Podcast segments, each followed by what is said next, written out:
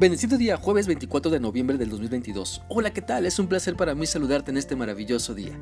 Te animo para que sigamos meditando en lo que la Biblia nos enseña en la primera carta del apóstol Juan, capítulo 4. Mira, hoy vamos a leer el versículo 18, el cual dice así. En el amor no hay temor, sino que el perfecto amor echa fuera el temor, porque el temor lleva en sí castigo, de donde el que teme no ha sido perfeccionado en el amor. Por medio de este pasaje de la Biblia podemos aprender que el amor de Dios nos da seguridad.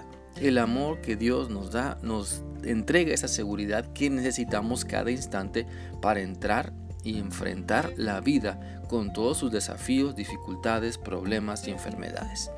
Entonces, cuando experimentamos su amor en la vida que Él nos ha dado, podemos vivir en total confianza y no medio confiados. Podremos vivir en total seguridad y no hay más o menos seguros. Por eso necesitamos conocer a Dios y creerle. Por eso necesitamos reconocer que el plan de Dios es lo que necesitamos para agarrar valor y no las tonterías que los falsos profetas de nuestra cultura han dicho por siglos.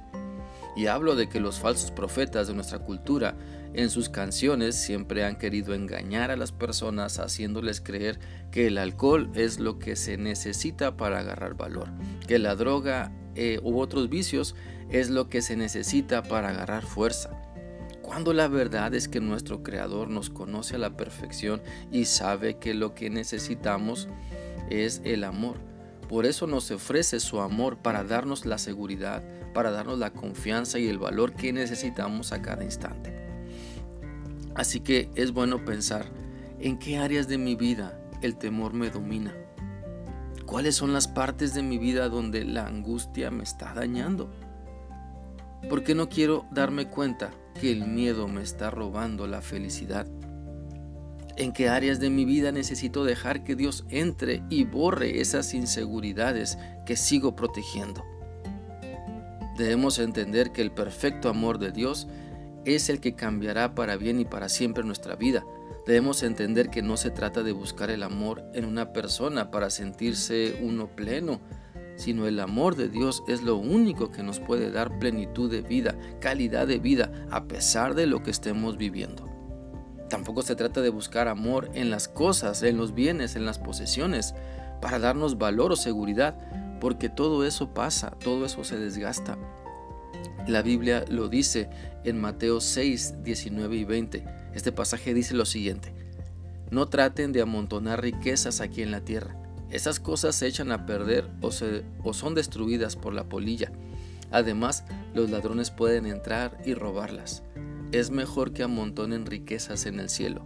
Allí nada se echa a perder, ni la polilla lo destruye, tampoco los ladrones pueden entrar y robar. Busquemos entonces y atesoremos lo que Dios nos da, no lo que nuestra vanidad quiere o tiene. No nos dejemos engañar por nuestro ego al pensar y creer que lo que tenemos ha sido por nuestro único esfuerzo, porque Dios es el que siempre provee todo. Dios es el que siempre suple toda necesidad. Y cuando reconocemos que Dios nos ama y que lo tenemos y que lo que tenemos más bien es por su gracia, entonces todas las inseguridades se desvanecen ante la presencia de Dios Todopoderoso en nuestra vida. Así que si estamos siendo dominados por el temor, por la angustia o la ansiedad, es porque en esa parte de nuestra vida el temor está dominando. Podremos decir que creemos en Dios, podremos decir que confiamos en las promesas de Dios, podremos orar cada día, repetir algunos versículos de la Biblia, pero no es hasta que le entregamos a Dios nuestro temor e inseguridad, llamándolas por su nombre claro, es hasta entonces que Dios nos fortalece y nos llena de valor.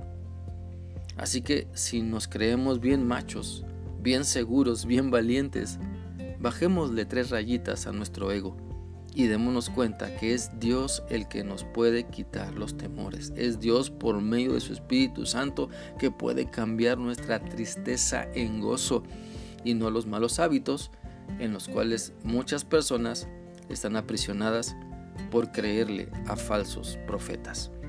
Te animo entonces para que busques a Dios y le creas, para que permitas que Cristo transforme tu vida y no seas un prisionero del temor sino que seas libre para gozarte en Cristo y vivir disfrutando de su presencia cada momento de la vida que Dios te ha dado.